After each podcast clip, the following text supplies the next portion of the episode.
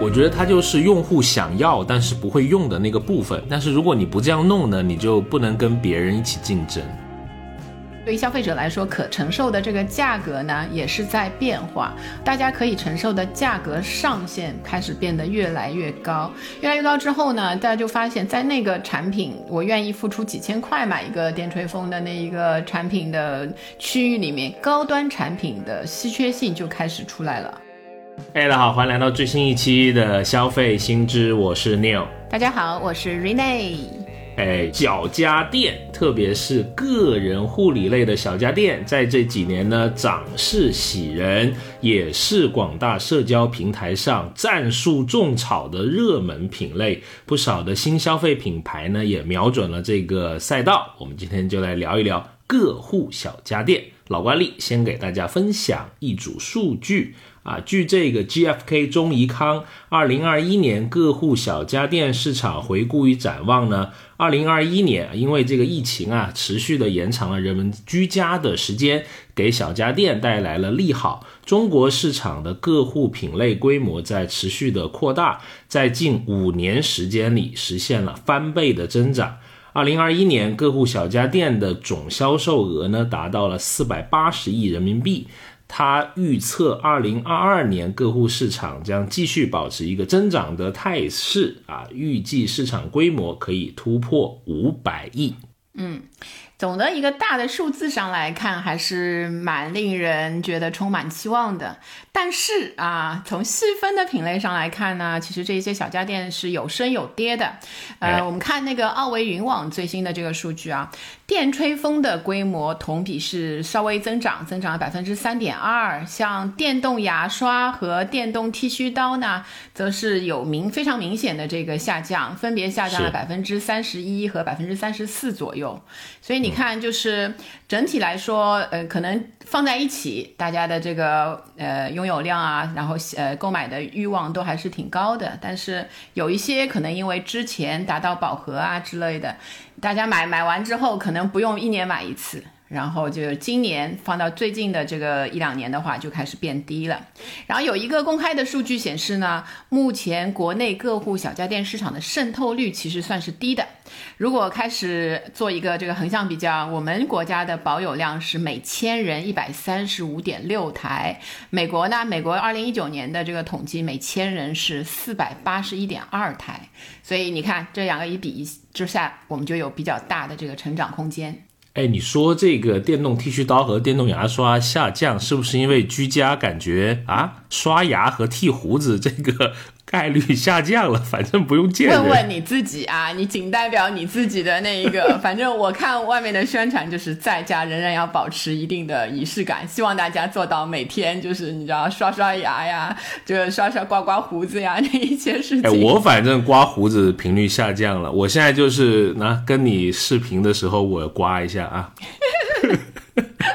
你我这样很荣幸，就是我应该你是不是应该开一个高清的那个摄像头搞一搞？不是，就显得人精神一点嘛啊！那当然，我们给先给大家捋一下这个啊小家电。如果我们按照功能还有用途来分，可以分为厨房类小家电、家居型的小家电，还有个人护理的小家电啊。那厨房类的小家电，我们之前有聊过。那这一期我们主要还是聊个户类的小家电。当然，呃，现在一个总体的趋势就是我们之前说的，像这个厨房的小家电，它整体有放缓的，对吧？还记不记得那个咸鱼这个啊 毒蛇名单里面，很多都是大家在出这个厨房的小家电，是。但是这个个护美容类的，却是在这个加速的渗透。嗯，对，就是主要就是我们女性的这个消费者，当然现在也有很多的男性消费者也加到这个美容啊、个护啊这一类的。这一方面呢，主要是我们会看到颜值经济和月己经济在持续加温，引起这一类的产品就是销售量也上升的非常的快。确实，而且现在的这些个护小家电都很细分。对吧？比如说，按照身体部位就有什么头啊、脸呐、身体护理啊啊，比如典型的有啊，阿老师拥有的美容仪。电动牙刷、冲牙器啊这些东西。那还有传统一些的，什么吹风机啊、剃须刀啊、按摩仪啊。当然还有一些新形态的，最近几年也开始慢慢在走红的，比如说美甲的啊，什么脱毛仪啊，类似。对，其中有几个其实一听就觉得啊，家里就肯定会有，对吧？那个我记得有一次你问我，就是我们在聊那电动牙刷的时候，那个妞老师就特别惊奇的问我。你家里难道没有电动牙刷吗？就是带着你知道三分漫不经心，一分那个什么什么的那个，就感觉你怎么可能家里没有电动牙刷？就是 谢我于不义，感谢你啊。所以这些个人的那个个护个人护理的小家电呢，它其实是有一个特点的，就是它是比较个性化的。呃，和其他的大家电相比，就是像空调、冰箱啊那些，通常是有家庭决策来购买的，而小家电这些的话呢，个呃购买决策是由个人做出的。所以这样的好处是行业不容易形成垄断啊，新的玩家总归有一定的机会。坏处呢是很难把这个规模做大，然后有时候跟那个资本的预期并不相符。其实我们在市场上也可以看到一些这样的例子，等一下我们也会讲到。是，而且现在市场上的这些需求啊，也是源源不断，那也慢慢催生出来一些新的品类。看到是大部分的个户品类在二零二一年，也就是去年发布了很多的新品，新品的个数增长率呢，都快将近四成。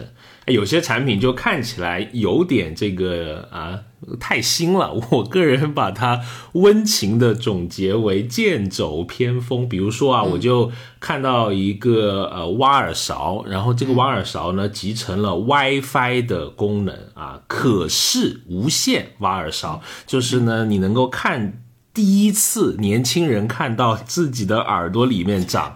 啊，什么样子啊？用这个手机大屏高清显示你的耳内秘境。而且我觉得它的广告语很有意思啊。它是说给他柴耳的温情时光，就是说这个东西好多时候可能不是你自己用的，是是给别人用的啊，是给家人用的。对。听到你这个，我第一次觉得，哎呀，跟年轻人毕竟还是略有一点代沟的。我就对自己的这个耳内秘境一点都不好奇哦。不过我我我还看过一个，就是你说的这种剑走偏锋型的嘛，有一个那个小米生态下面现在也比较就是广告打的比较火的有一个牌子 A 打头的一个型号的一个牌子，是它推出了一个和保时捷联名款的吹风，号称什么呢？号称。鱼子酱吹风啊，又保时捷又鱼子酱，对吧？买不起保时捷，买一个吹风界的保时捷 也可以先用上。就这种这种联名的那个方式也是蛮有意思的。是这个保时捷啊，怎么老做这种？我看到硬盘也有保时捷，还有 U 盘也有保时捷。对对对，然后保洁车的当中加一个十，也是保时捷。哎，算了，烂段子，有点冷，无法为你衔接啊。我们强行进入下一个。对，如果说这个是剑走偏锋型的，其实还有另外的一个趋势啊，就是我看到这种新产品里面有一些就是特别贵。我看到女生嘛，就我注意了一下，有一个美容的那个仪器，就是美容仪，号称是是一个 S 打头的，然后现在是卖到四万。我看在呃小红书上什么的，也有一些人会推荐的。然后其实蛮贵了，四万一个的东西，但它呢还推的时候呢，会告诉你说它是医美的平替，因为医美可能你过去啊动不动可能要六位数了，所以是医美的平替，还是一个新节俭主义的那一那一个谎。子，OK，它是什么导入还是什么美白还是什么射频啊？啊，好像是那种射频型，一般都是用那个射频型的。而那种美容仪，因为你另外其实除了仪器之外，还要买一些那个涂在脸上的一些东西嘛，配合它使用。所以这方面那个说还不一定就是四万打得下来，你买那些配件的话，你有可能要超过。对对对，但比医美便宜，比医美便宜，只能这么这么比。我也看到一个，对吧？我看到了这种经常被 R 老师他啊有点微笑，这个是大数据推给我的，我不知道为什么，其实我没有这个方面的困扰，给我看到一个。啊，铺垫太多，我尴看到尬一笑啊，没有这个尴尬一笑，来，但我很注意这一方面的来。看到一个生发仪啊，哦，是以色列生产的 V 打头的智能什么蒸发生发仪啊，人民币一块一万五千块钱。哇，广告语也很玄乎，让您亲眼见证发量增长，突破传统生发科技啊。哦，声情并茂，毕竟放了真感情。还有现在生发也蛮有意思的，就男性可能过了三十岁以后，可能对头发都可能蛮敏感的。我看到也有一些那个生发帽啊，蛮奇怪的一个产品，就是一个外形就是一个普通的帽子啊，但是呢要掉一根线出来，那根线还要插到一个充电宝上面。就是新版的生发天线宝宝是吗？那个意思？哎呀，我不知道这种产品是不是可能在家戴呢，还是说就散步不太有人见到的地方的时候可能戴一戴哈。这个穿去上班就有点稍微有点奇怪。对，嗯，唯一的可能性就是团购，你知道，单位每人发一个，然后必须在上班的时间段。可以有一些互联网企业，就是重灾区的那一些，可以考虑一下，也是一个很好的福利，对吧？可能会被打。啊，所以我们说了这些那个啊，所谓的全新产品，嗯，有一些是有点稍微剑走偏锋的，但是大部分来说呢，其实还是一个呃呃产出一些常常规类的产品，也是我们非常喜欢的那一些产品的那一个市场，里面也有很多这个品牌的厂商呢，在这里面倾注了很多的这个投资啊，投资的关注。所以我们来看一下，就像那个小米的雷军嘛，他就连投了三家美容护理的品牌，像什么 Inface，然后可思美，还有这个养分。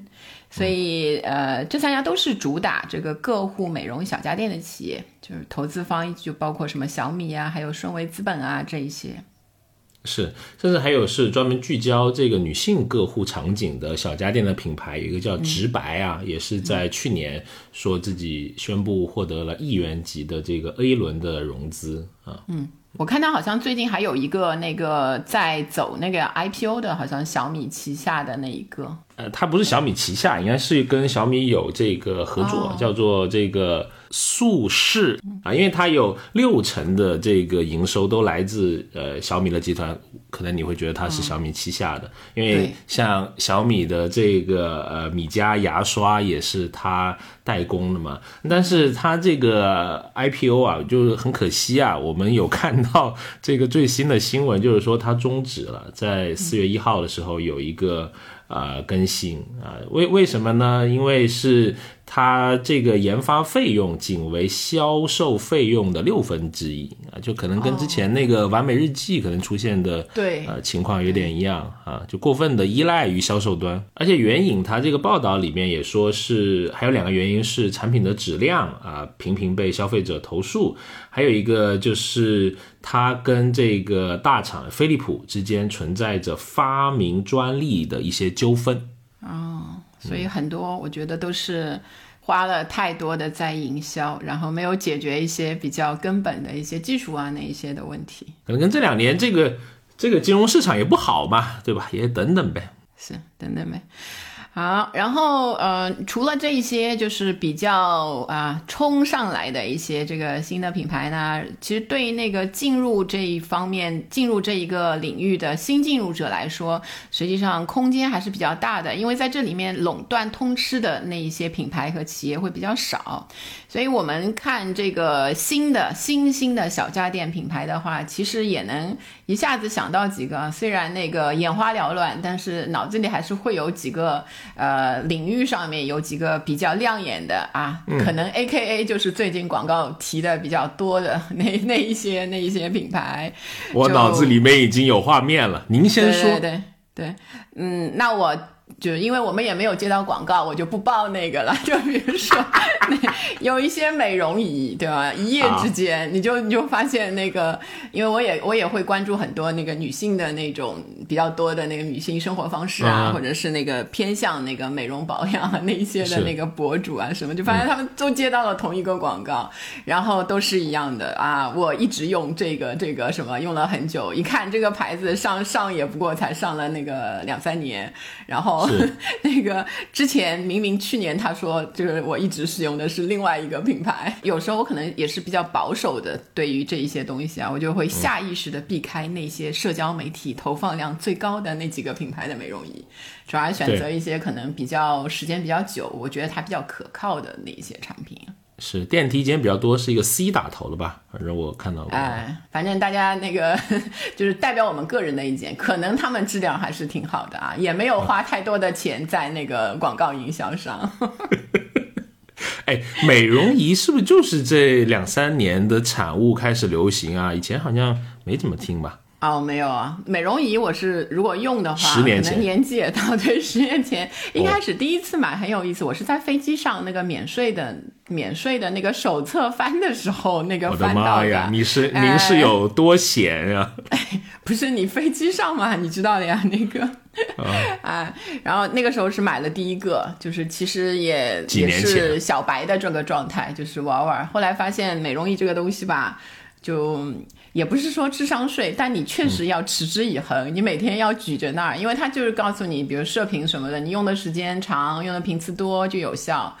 但手酸啊，就是你又没有叫一个保姆啊之类的，你可以在旁边帮你那个这个服务，我们都是自己来，自己弄完之后，你就引起你的手啊、肩颈啊，就发现非常疼痛，往往要就是连锁反应，就是要购买一些什么肩颈按摩仪，完了可能你还会有产生其他的那个需求，所以这个也是美容仪，就是虽然不是智商税，但是还是有一点悖论，就是你要花的那个时间的确要够长。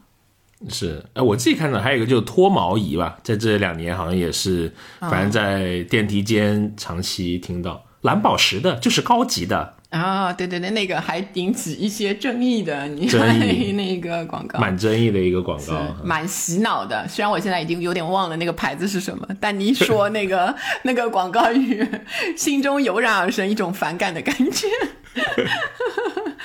你都没用过，你要尝试才能评价。没用过都给我这个感觉了，所以他们投的这个营销的话，其实还是要选择一些啊。他虽然一下子那段时间都记住了，但不知道他如果把黑粉跟那个真粉算在一起的话，可能这个效效果是挺好的。但后面的话，往往黑粉是撑不起那个销量的嘛。嗯嗯，那当然还有一些是往一些。高端化的就贵价的这些发展，而不是说是几万啊，这可能是几千块钱的这种，就跟一个手机或者是一个数码产品啊差不多的这种价格。比如说戴森了，对吧？也是说出来啊，哎，有人爱也有人骂啊，戴森。但是我觉得它有点像苹果，就它引领了一些风潮，其实蛮多是在啊，就是跟它样子已经长得差不多的啊。嗯。我觉得一开始就是前几年戴森刚进来的时候，因为它又贵嘛，然后看起来好像很好看啊，就像那个，就是有尤其它配的这个效果图，你知道，整个配起来营造出一种美好生活、品质生活，你必须拥有，拥有之后就进到中产了，就那种感觉。然后，当然很多人拿到实物之后是会抱怨的，因为它就是塑料，就是你拍的时候有金属感。真塑料。本来以为是因为它那个效果图就是金属啊，对不对？铝啊那种，你就是哎有这种感觉，但是其实是塑料，而且上面有时候还波光粼粼的。对，我我就拿到过，就是以前的就不不属于个货啊，但是是那个吸尘的吸尘器的那个，上面就我以为是碎了，你知道吗？就那个时候拿到的时候，后来发现，对，就感觉是那种我的那个也有回收的那个。是，可能是他告诉你，可能就是那个，但细看确实，就是你挑剔的人啊，看了之后会有点不舒服。后来当然用着用着也就那样了，你不摔它可能也没有什么大的那个区别，反而会比较轻嘛，因为是塑料的那个。确实是，嗯，但是这些都是啊、消费者对追求美好生活的一个认知。我觉得有部分人说它是智商税，可能是跟它固有的产品的价格还是拉开了很大的档位啊，甚至都是数十倍的档位。比如说以前一个电吹风可能就。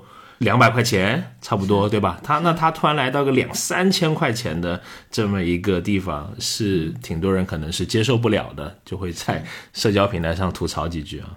对，但两三千的那个电吹风的朋友，就一开始买的那一波，哎，晒出来确实好像效果多一好一点啊，就是吹得快一点，然后也也感觉上拿在手里的那个手感啊，对得起这个。完了，一一就是互相的口口相传一下，然后再借助一下宣传，就立刻把这个产品的形象就给美化出来了，就是让大家给接受了。但到后来的话，可能其他的想打这个中高的档的，就不能完全的 copy 它的这个方式。是我来分享一个可能是不正确的例子啊，我觉得。大家不要相信，听听就可以。来，就是我觉得 那个如果送伴侣一个戴森的电吹风啊，有时候跟送个包效果有时候差不多的，因为蛮好用的，而且在早几年还可以发朋友圈啊，对现在不知道了。对 对对，包毕竟要一万，对吧？要就看得看得起眼的那一种，然后完了这个可以买三个电吹风，三个以上的电吹风，哎，因为毕竟是算。电吹风里面的顶配嘛，对不对？这种鸡贼型的那个，你也好意思分享知识？哎呀，不过当然也是也是好的啦，就是因为毕竟用、夫人用的比较多一点，当然你也用嘛，而且这个东西啊用用用用用，哎全家都用，对。反正买都买了，干嘛不用呢？你也是一一种那个消费者的心态，我感觉。是所以我们现在看整体的那个呃消费者的人群的话，对各户的小家电来说，有三个比较细分的人群是值得我们注意的。一个当然就是我们现在比较多提及的，因为那个一人家庭啊这一些单身率的这一个上升，所以一人消费的市场里面这一些年轻人，他的悦己的这一些表现是让他们追求精致感啊、幸福感啊这一些。出发点，然后去购买一些这个个户类的小家电，然后要对自己好一点。所以因为这个需求呢，小家电的这个高颜值、强设计感，就是成了它赢得市场的一个关键。是，还有这个呃男性的经济嘛，就所谓的他经济，也在成为一些企业的新赛道。虽然早几年消费市场总说男人不如狗嘛，但是 啊，没有这么说，没有这么说啊。段子段子，但是这几年你发现，可能也是资本前两年都有点过热，它开始呃对不同的领域都有关注嘛。反正男性的理容市场的需求是有在呃看到的哈，比如说特别是这个年轻的呃男士了哈，比如说我就看到这个剃须刀，其实现在的品类是越来越多，而且价格也是。啊，非常的广，它的价格带啊，你有有几十块的，也有几千块的啊，对，敢问您现在用的是哪一类那个产品区间？几百块的高质量居家男，谢谢。哦哦，可以可以可以，来来来，待会儿再仔细聊剃须刀的故事。反正现在技术也做的挺 OK 吧，因为我看到甚至五六十块钱都能买三个头的剃须刀，这是我以前不敢想象的。也看到这个可能也蛮卷的，这个竞争也蛮激烈，在这个百元以下的这个价格带的竞争哈。而且现在洗脸仪啊也有男生专属款。而且也快两千块钱，就是那个挺知名的那个牌子啊，但只是把原来那个粉色变成了黑色。哎，现在这个哎，这个就说产品的这个改变可以就可以小到就改变一个颜色，它就推出另外一种产品了。是，而且又不是叫黑色，人家叫酷黑。什么意思？就是越洗越黑的意思吗？就三天把你洗成古天乐那样？没有，就型黑嘛，或者酷黑嘛，就比黑要感觉、你感觉要要时尚一下。对不过也是些刻板印象了，是吧？男的干嘛就是黑的呢？就不能五颜六色吗？对，就像日式的一些品牌，它女生的那些电吹风就用一些嫩的粉红色，就是呀，对，松呀、日呀那一些，对，它总是那个圆滚滚，然后那种那种样子的，也是一风格吧，可能。但是现在女性可能也是追求一些不要那么女性化的一种中性化的，中性化的。戴森其实就相对来说做得好一些，它没有太太浓的这个女性色彩。是你像松下也有几千块钱的那个，我感觉像一个面包车一样，对吧？好大一个那个电吹风，也有一些呃簇拥了。我朋友圈看到是。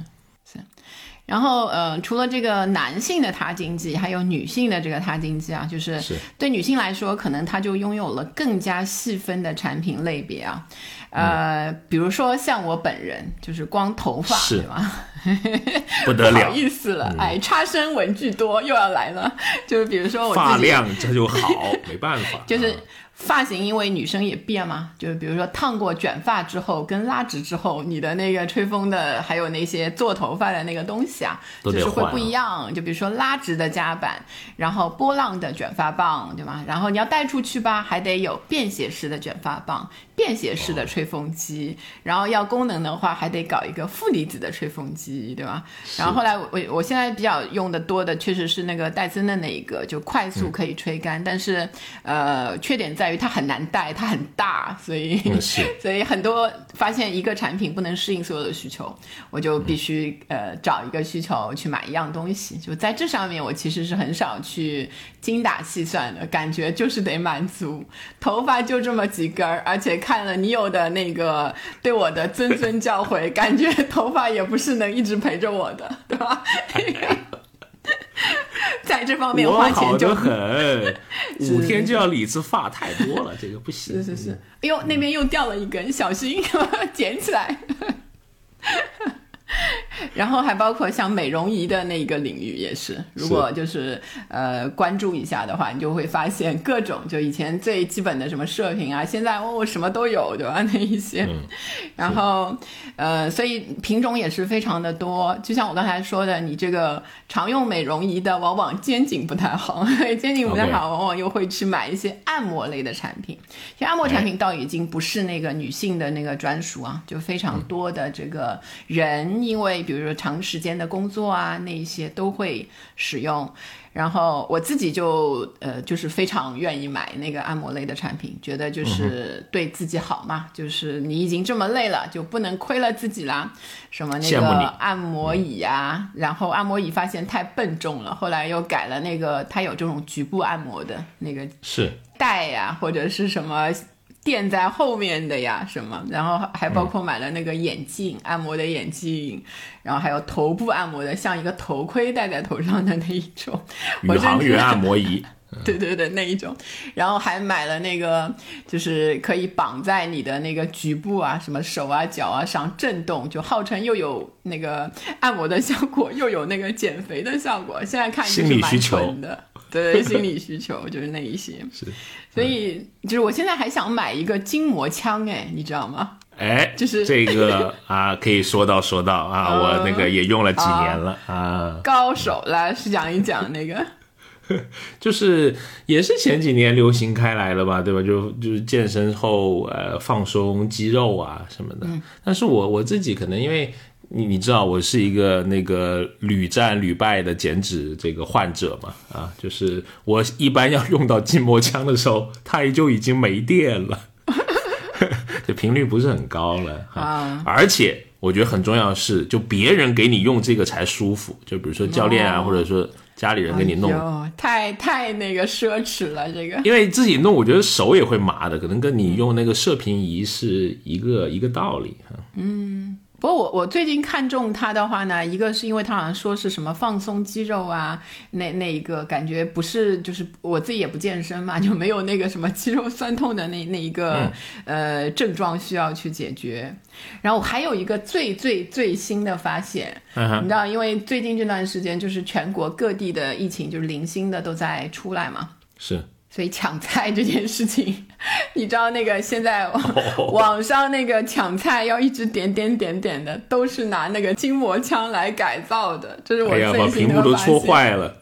他可能要调一个力度，是不是？然后那个我看有力度可以调，一直在那儿，这样往往能让你抢到菜啊。这个也是这个当时发明者可能没有想到的一个作用。是，而且它像它为了凸显它的功能，就是不同部位都可以按，它有很多头可以换的。啊，怪不得。但是我只用那个圆的了，其他那几个头都不知道把我丢到哪里去了啊。对，这个可能跟那个吹风机的好多头也有一哎一样还有我的洗面刷也有很多的头，但实际上，你知道标配的那些头，其实可能就用那个标准的。我觉得它就是用户想要但是不会用的那个部分。但是如果你不这样弄呢，你就不能跟别人一起竞争。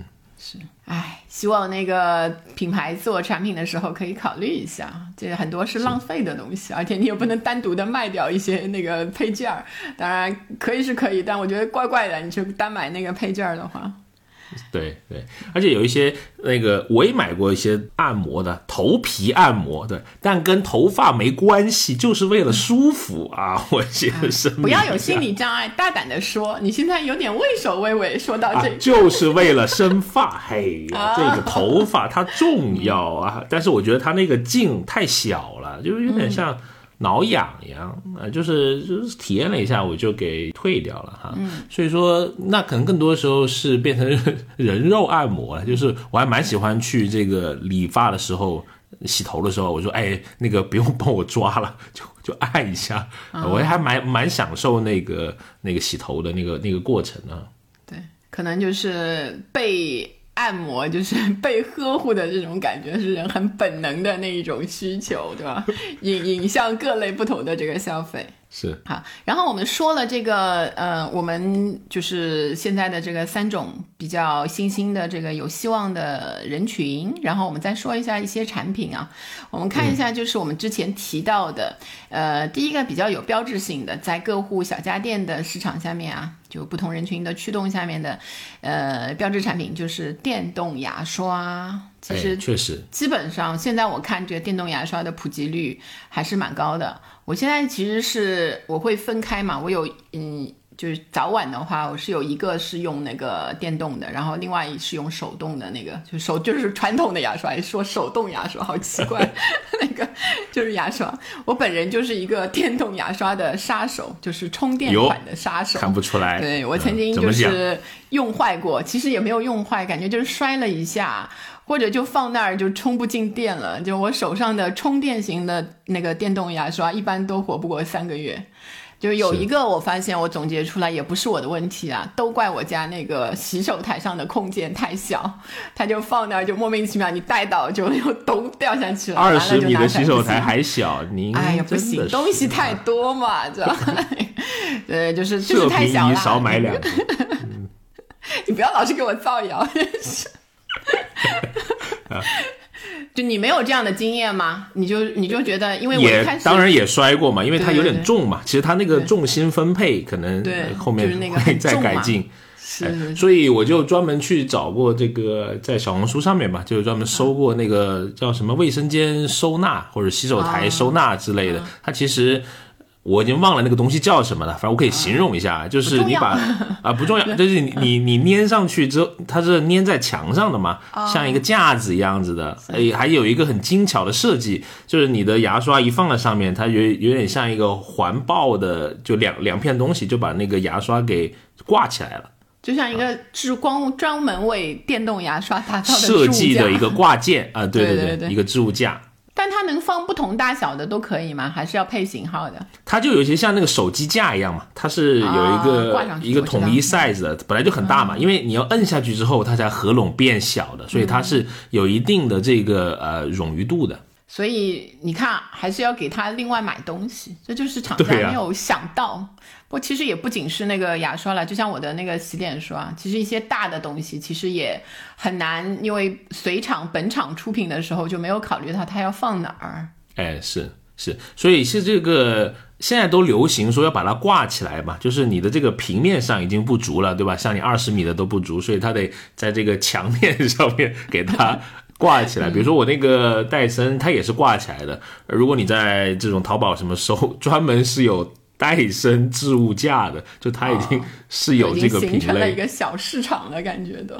哎，对对对，因为它专门有一个装置是可以给你绕线的，因为不是很线嘛。对，那个因为更大站的，对，是的。就说回我那些殉职的那些因公殉职的 充电牙刷，对吧？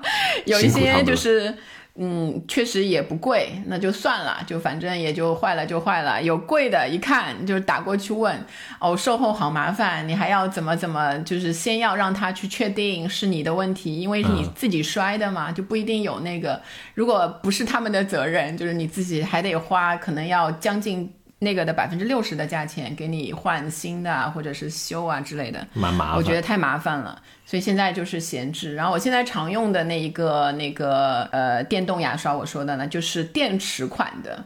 就有一个那个专门出牙刷，就细齿节嘛，日本的一个那个牌子。对对对，因为我那个之前，嗯，它那个刷头很好，所以它现在出的那个干电池款的，就小小的、细细的，就装一节那个七号电，所以它很轻，就像牙刷一样，可以插在你的杯子里面那样子。那个大小，所以我就一直用那个，然后呃，非常的容易携带，因为大小就是一个牙刷的大小，然后也比较便宜，好像就一百块钱出头吧，就是然后你自己就是换刷头，可能换的勤一点就可以了，所以坏了也不会心疼，这是我目前的一个选择。是。你，我其实也赶了这种复古的潮流，我也有一个，因为我 我是叫一人多刷，因为我之前是经常要出差的嘛，就是我会专门有一个洗漱包，里面啊是有什么便携电动牙刷、便携剃须刀，甚至还有电吹风，但都不贵啊，就是一两百块钱的东西啊。电吹风主要是因为。江湖上传言，酒店里面的电吹风都是拿来吹鞋子的，就是看的，是的。我觉得好多那个随身可携带的这一类啊，本身比如说酒店那些会提供的，但是你自己会买另外一个，都是因为这一些的。就有些人可能本身有洁癖，有些人是真的是看了那个新闻，就自己带一个那个什么电电热水壶，然后就像你那样带那一套那个那个电器，都是这样催生的。是，所以反正他就在那个收纳包里面，说出差了你就用啊。我的但是经常掉，就是脑子不好，经常搞掉，跟你这个杀手有的一比，所以可是可能过个半年，你还得重新买新的，重新把它添置进去。嗯，是，而且我觉得电动牙刷真的是在国内流行了，因为我爸都自己买了电动牙刷，他就是 什么叫我爸懂？不是，你爸爸就走在潮流的中间，就是没有走。就我想说，就是呃，老年人也开始主动的去来消费这个啊，因为本来是他来跟我们一起生活过一段时间，可能在。呃，一起用，哎，觉得还蛮好用的，他就接受了这个这个东这个新，对他来说应该是个挺新的东西嘛，因为他用普通牙刷也用了很长一段时间，而且觉得很好用，而且我爸买了一个是一个华为生态链下面的品牌选择有讲究。啊，是因为跟他手机可能我不知道有 app 什么可能可以连接嘛，哎，估计他也不用，只是觉得是说，哎，这个看起来是一个还挺靠谱的一个大厂出的，是。所以，我们看你这个其实也是一部分。虽然现在不是那个主力人群嘛，我们都说这个主力人群可能相对更年轻一些。但是，其实像这个五十岁以上或者六十岁以上的那些呃中老年的那些消费者，虽然现在不是主体，但是他们现在其实。都会这个反向的被儿女啊，尤其空巢的那些新空巢族的这些老人嘛，他们有足够的经济能力，其实去买这些东西，多样化的购入，只是缺少一个，就是你说广告也好，那个子女的那一些吸引，对吧？让他们走上这一条路。对对，我我我父母每每次来，因为每年都会跟我们住一段时间嘛，反正每次回去都得买新东西啊，什么智能音箱啊 吸尘器呀，是的。然后你看，等它这一个产品的寿命可能或者是到了的时候，因为现在都比较短嘛，他们自己可能会产生自主的那个消费的需求了，也是一个非常好的一个一个消费的理念嘛。你接触一些新的东西。好，然后我们总体来看，我们两个的这一些就是说到的这一些经验嘛，就是实际上电动牙刷起来的速度确实很快啊。二零二零年在宅经济啊，还有线上电商火爆的这个带动下面呢，呃，迅速升温，多方的品牌入场，最多的时候，电动牙刷在那个江湖上的品牌数量到达了七百个啊。就比如说像素士啊、U Smile 啊，然后花上啊、罗曼啊这些品牌的增长都非常大。对，所以对内容从业者来说，江湖有一个传言，没有接过电动牙刷的博主都不是值钱的头部啊。哎，对，没有接过电动牙刷的，大家回去那个。我们是值钱的腰部，也欢迎腰部腰部。我们现在已经从脚踝部走向腰部，腿部腿部 小腿部，谦虚一点。好，但是去年开始呢，就是二一年开始啊，就是开始。走势低迷了，电动牙刷。二零二零二二年就是今年的开开年也没有迎来什么转机，就是一方面可能因为就不能隔三个月就买一个，做的有点过火了，可能就就太火爆了，对吧？就是违违反了一些 自然规律了，是，而且是产品的差异化可能。不怎么能做，就是你做一个鱼子酱牙刷，好像哎，听起来也也有点怪啊。鱼子酱已经电吹风了，还要让我牙刷，哎呀。或者可能以后出什么美白牙刷吧，我不知道啊，也许未来会或者什么除菌啊、美白，对吧？什么？以后我们在做口腔的那一些消费的时候，可以系统的给大家来捋对对，弄一个洗牙的平替，哎，听起来是不是？哎，这个激动的小脑瓜又闪光了 啊！是，因为可能电动牙刷对吧？因为 R 老师就亲自拆过啊，给我看，说里面就是马达和电池，能贵到哪里去呢？这个东西就是啊，就是，所以说可能卖点就是颜值了。对吧？或者配色，有一些联名。因为我给我儿子买的那个电动牙刷还蛮有意思的，就是它还有贴纸，就是小朋友可以自己设计这个外观。它有两套贴纸，有一套是女宝宝，有一套是男宝宝的。OK，你也可以混着起来用，还挺有劲的。所以就是你看这个，嗯，靠这个颜值是确实撑了没有很久。所以我们综合的看电动牙刷为什么在去年开始下降的原因呢？一方面就是疫情期间嘛，电商直播兴起，把电动牙刷这一部分的消费需求给透支了。你打开那个直播间，好多就是有几个那个知名的三天两头都在推这一个。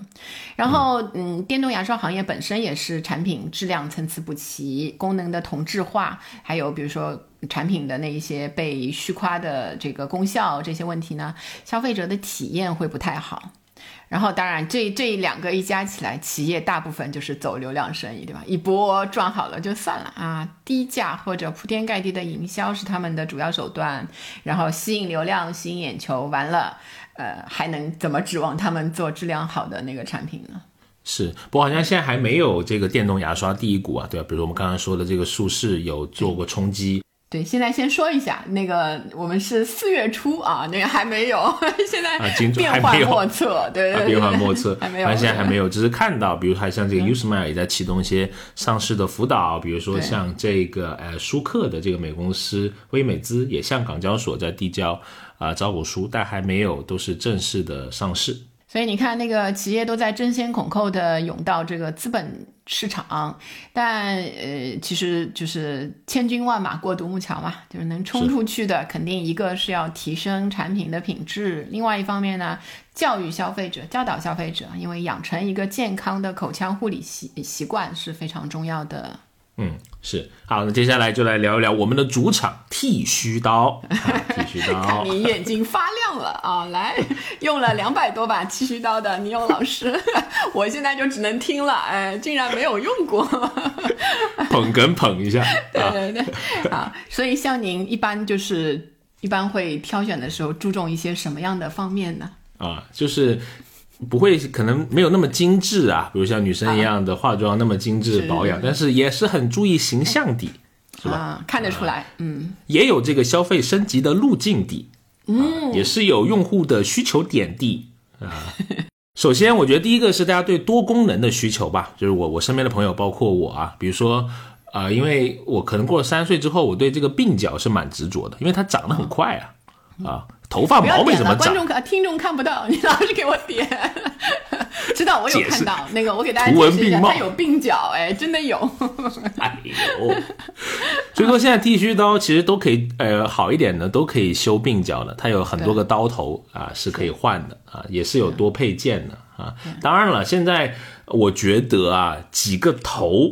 跟剃须效率没有特别特别大的关系，因为可能在我可能二十多岁时候的认知是觉得买三个头的就是哎剃须效率挺快，但是并没有。其实现在有些有些都不打头的，有些是那种你比如说像小锤子啊这种这种类这种形状的，人家也还不错的这个呃剃须效率。但是呢，现在的剃须刀充电都越来越快了，剃须刀也有快充了啊，而且能用越来越久，有时候。我觉得好几个月吧，丢在那里，因为你不是你用的频率没有那么多嘛，呃，用的这个时长没有这么长，所以你充一次电都可以用好几个月。嗯，这个我觉得还是蛮普遍的，就是对充电啊那一些上面的要求。你有什么就是你觉得非常个性化的那个要求吗？就选购的时候？呃，就是我为什么从很小的年纪就开始用电动剃须刀呢？是因为。本来是用手动的，但是因为我这个啊。长相的关系，我有一颗痣在我的嘴角啊，我曾经就削掉一块肉，就是好很可怕，血淋淋，哈，然后怪不得对。啊，我我就有这个阴影了，所以就一这个电动的就没有这个啊问题哈，但是我真的还蛮怀念这个手动的，因为。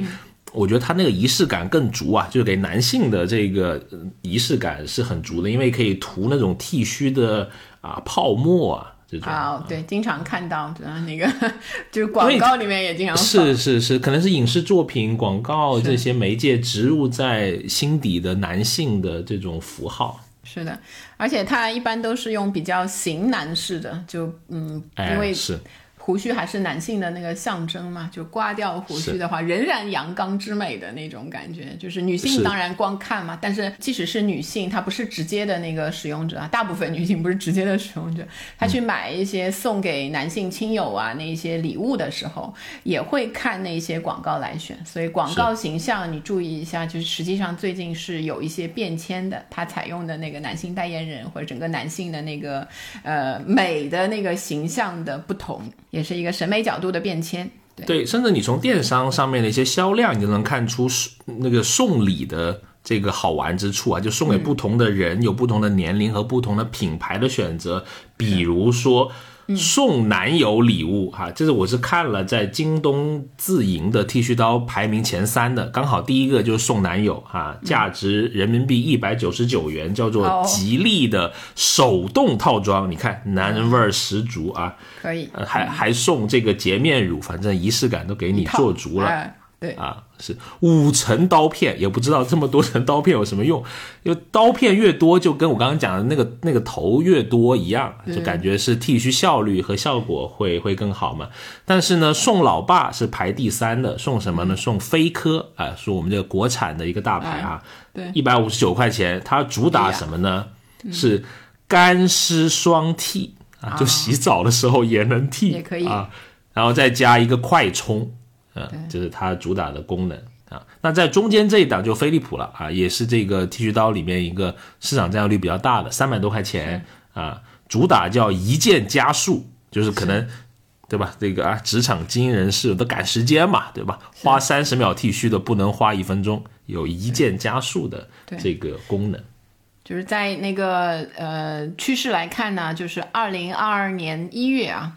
像这种一百五十到两百元之间是整个消费的主流的价格段，占到了四分之一。然后，呃，其中呢，专用清洁做清洗的份额增长迅速，所以你看，可以同时实现清洁、消毒、干燥，比如说充电、去异味。多个功能的产品还是挺受到欢迎的。另外有一个集成化的趋势啊，就是说从单一的剃须的这个功能，我们要选的产品就是逐渐发展成了剃须啊、洁面啊、修鬓角，就是你的那个需求，然后还有修剪鼻毛这些多功能一体，就可以这个节省时间、减少空间的占用。那就跟您掏心窝子分享一个关于鼻毛的故事，是不是太不见外了？哎呀，啊，我觉得可能部分听友他需要吧，因为我觉得过了三十岁之后，男性会碰到这个问题，就是鼻毛的这个茂盛度是比头发要来得快很多啊。因为很多影视剧或者是固有的形象里面，觉得男性这个鼻毛过长有一种猥琐的那种形象嘛。是吧？就没没不不修没有办法。边幅，对，啊不修边幅或者我对，或者 很多鼻毛的男士 抗议说，不是，我是说岔出来嘛，就是特别在你微笑的时候，你岔两根鼻毛出来，确实，嗯，有点，呃，这个这个形象上面可能有一点减分啊。而且最早我是用那种电动的鼻毛的修剪嘛，它呃好处就是比较方便啦，但是呢，一个坏处就是因为我有鼻炎啊，因为你你进去炫一圈之后，该剪的不该剪的它都剪了，所以很多那个新长出来就很刺痛这个鼻腔，会造成这个鼻炎的更加的不适啊，所以跟各位分享一个秘传神器，而且很便宜。好，就是市面上有卖那种圆头的小剪刀，哎呀，我觉得这个必备三十岁之后的男性，这个就很好，呃是吧？哪里长了剪哪里，而且也可以剪鬓角，剪挺不错的。大家以为你说了半天铺垫，掏心掏肺要推荐一个什么，掏出一个圆头小剪刀，我们实诚就很便宜，这个可能连十块钱都不要，这是嗯真的但有些推荐，对。对对对对对，很多那种什么什么十元店啊，什么都有的这种小剪刀啊，一定是圆头的，因为尖头呃这个这个别搞，很危险啊。啊，好，好，大家那个先不要沉浸在 刘老师的那个这个整体的剃须刀宇宙里面啊。现在我们要讲一讲 另外吹风机种宇宙了啊对吹风机也没有宇宙了，就是你知道，就是来到还 R 是老师的主场啊，你也用这个，这个就是男女都用。然后我们来说一说，就是先刚才的那个数据，再跟他大家重复一下，就是奥威云网的那个数据啊。二零二二年一月，电吹风的销售额同比是增长了百分之三点二的，所以它其实就是一个居家必备的小家电的产品嘛。比如说像那个一般家庭啊，就是有一个发展趋势。从前的话，可能就是一家就是一家人合用一个电吹风，就不管哎是是小小小孩儿、少年还是那个成年人或者老年人住一块儿，就一个吹风机嘛，就是或者是一个那个卫生间就是一个吹风机。到现在呢，其实发展下来，很多的这个比较讲究一点的消费者会有自己的这个吹风机，男女分开，或者是小孩儿他有一个专门的那个吹风机，多个吹风机了。所以从传统时代的这这个核心需求吹干头发，所以大家就合用一个，变成了一个速干加护发，然后加不同人群的对这个护发的要求，就分支出来很多升级的这个需求了。对，哎，现在很多的啊、呃不管是国产的或者外资的品牌也纷纷入局嘛，然后在主要几个方面吧进行一些升级的迭代。我们看到了有高速、降噪、外观或者无线这种方面，有该做几次的这个两三次的啊、迭代的升级。那当然在这种汹涌的消费的驱动下，也推动了一些电吹风核心技术的升级。比如说，像戴森会率先推出的这个概念叫做低温速干的啊吹风机啊，就一下子就把这个价格就开始拉起来了。那那这两年你会看到，像你提到了什么负离子啊，哎呀各种离子了，我也不太分得清楚，对对对反正各种离子 啊滋养啊什么，一定要分清楚，知道吗？以后你很可能每一种需要买一个啊，漂亮的女生不怕麻烦，每一样都拥有一个。这句话也可以进电梯间，漂亮女生不怕麻烦。对，就是有几个可以用几个，我跟你讲。对对对，还有刚刚讲的什么鱼子酱啊，甚至也看到什么胶原蛋白喽，什么、呃，甚至还有防辐射啊，可能在孕妇的这种阶段，你也可以有专门的电吹风可以用哈、还有就是对很多的消费者来说啊，就小小一个吹风机，我也需要它就是颜值，颜值高，因为颜值就是正义。啊，小小的一个吹风机上面呢，比如说造型设计啊、色彩设计啊，种类繁多，花样百出，就是很多的那个那个设计，你看，就是已经把它当成是一个就是艺术品或者是一个这个呃符号性的商品来做了。很多的，比如你看到过那个镶钻的，就是自己上去 DIY 镶钻的那个吹风机吗？我以前在那个，当然那个因为是在那个发有点浮夸，就是也有、也有人晒，就是自己的那个吹风机给它，就是你知道向上钻。那一方面就是它肯定不是就是你一个人用的一个嘛，你凡是是就是比如说手机的外壳向上钻，因为就你自己一个人用，就变成了一个私有产品的这样的一个一个概念去呵护它、装饰它这样。嗯确实，哎，现在这个理发店里面，我感觉发型师配一个戴森好像都是标配了，对吧？不然都收不到五十块钱以上的理发费。哦哟，对对对，这五十块钱以上，你明显就是去的地方不对，哪有什么？我们现在起版一百三十八，就是那个，你都是高档的 salon，也不是，也不是，就是你知道，他都是写，可能再给你一些什么折扣什么，把它再打回来，那原价都是三位数，就减。是哎，商场里面现在理发确实也挺贵的，一百左右，起码是打底了。对，所以对得起你出的这一个提升了的服务单价，他给你提供的这些工具，对吧？都是比较值钱的，就是你看的知道哦，这个东西贵的。确实，我觉得人也是会变的。早我记得早年间香港求学之时，一百多块钱理个发好心疼。我有同学还去深圳理发，就是大家去深圳吃火锅加理发一条龙。是的。就是，所以现在也是，实际上也那个理发的服务也冲向了两个方向嘛。一方面就是像快剪那个类型的，把它都精简了，然后便宜；然后另外一个方面就是贵了，就是你要为你付得到的服务付出一些那个额外的价值。是因为本人也亲自亲身体验过那个快剪，为了摸产品，对吧？为了调研。不用洗头，很夸张，拿一个吸尘器一样东西在你头上吸一会儿。对对对对对，那个就是他那个应该也是不是专门的，不是专门的吸地的吸尘器啊，就是专门吸头发的吸尘器。有一个收纳的地方装头发的。是的，是的，是的。好，然后整体上呢，就是像这种立式的电吹风啊，然后无线的电吹风啊，这些。开始出圈了，就是本来觉得啊很怪怪的，脱离了传统的那种设计的那种产品，呃，这些产品也开始有一定的自己的空间。反正你只要设计出满满足一定人群需求的，也会有你的一个一个那个市场。另外，从品牌方面看，就是国产的这些品牌开始腾飞了啊！米家的这个份额从二零二一年的一月的百分之六点六增长到了百分之十一点七，然后开始超过了这个日本的松下，跃居到了第二位。是，而且看到一些甚至是一些细微的需求都会在得到满足，或者一些尝试，比如说我看到有这个立式的电吹风，可能有些人头发比较长，他要吹的时间比较久吧，对不对？可以。反正看那个广告是优雅的坐在沙发上看一本精美的杂志，然后点开这个电吹风。OK，是就营造整体的那种感觉嘛，对吧？让你对得起你付出的这一个价格。是。然后电吹风这个产品。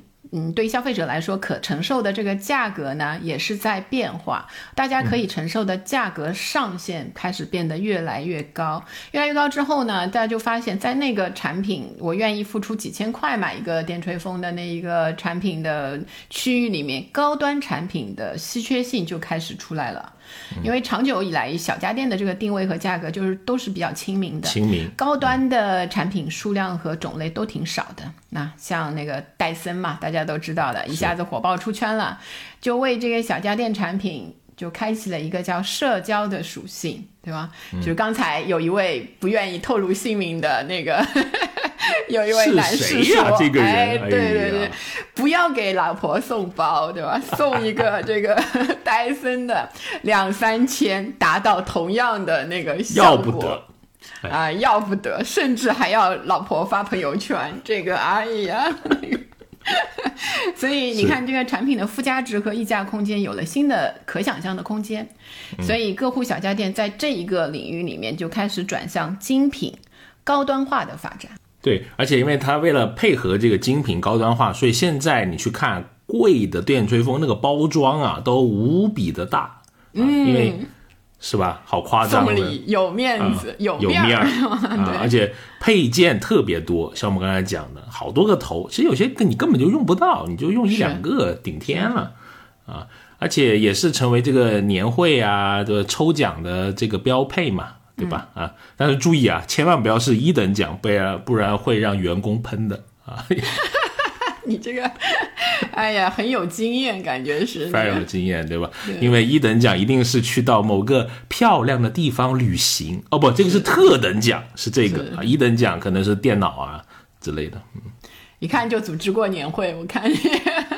吧？对对对对对，这个丰富 啊，当然还有这个呃定制的溢价，可以给大家分享一个例子啊，因为我们在年初的时候做的一项研究哈，里面就有一个被访者，他我们做的青年消费者的研究，他给他的女朋友送啊礼物，他就没有选择戴森，他买了一个国货的吹风机。啊，因为他觉得为什么呢？他觉得是颜值好看，而且他研究过，他说电机不比这个戴森差，价格差不多也是在一千四百块，那是比戴森是有一定的这个差价，略便宜一些些啊。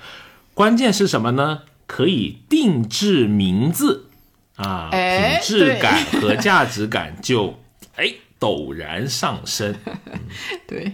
但定制名字的那些产品要小心，就比如说你上闲鱼吧，你定制的名字卖不掉，对。人家是一生挚爱，怎么可能闲鱼呢？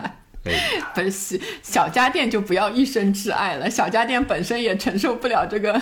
人家说我们就那个几年的这个预计的寿命，是吧？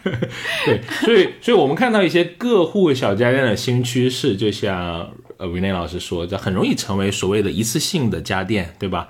我我们屡次提及的闲鱼的这个毒蛇榜单里面，这个前十还蛮多。哎，各户啊，厨电呢？嗯，是我还特地去看了一下，以前那个两三千买的那个美容仪嘛，才九五成新，什么九八成新，还有开封只用了一次，多少钱？四百块，四百块，算了，留着吧，真是。下次我再买个盒子，又可以送给你，我说是新的。哎呦，你这个人，哎，要不得，这是个反例，大家不要学习。牛老师怎么越来越鸡贼了呢？哎呀。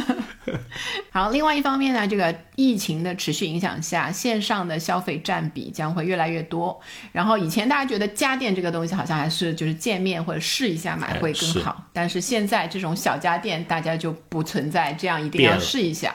对你看了人家的试用的视频，然后去查一查它的一些什么讲究的，当然查一查什么参数，有的可能就查一查人家的评论啊，好不好？好就买了。所以就是相对内容电商快速崛起的这个现在的这种态势下面呢，直播覆盖的人数增多，就会很快的激发出一些潜在消费的需求，也就是我们前面说的电动牙刷那一些，就迅速透支。大家一看，哎，要的要的要的，就一下子可能一下子会。达到一个消费的这个峰值，是，而且也是更多国货的一个新的机会嘛。而且我觉得啊，个人认为，我觉得越来越多会有更贵的国货的品牌出现在这些呃各户的小家电里面，可能会精准的呃满足到一些消费者这些中高端消费者的需求。是的，嗯，好，那我们这期聊各户的节目就到这里哈。如果你想跟我们有更多的交流和探讨，欢迎加入我们的听友群，可以加我们小助理的微信，消费零零七。六六六，当然，如果你能关注我们消费新知这个播客，那就是太好了。您真有品味啊！每周我们就分享一期啊，聊消费的新趋势、新数据，以及会分享我们在消费者行为研究中的一些新观察。那我们就期待在下期节目再与你空中相遇。拜拜，拜拜。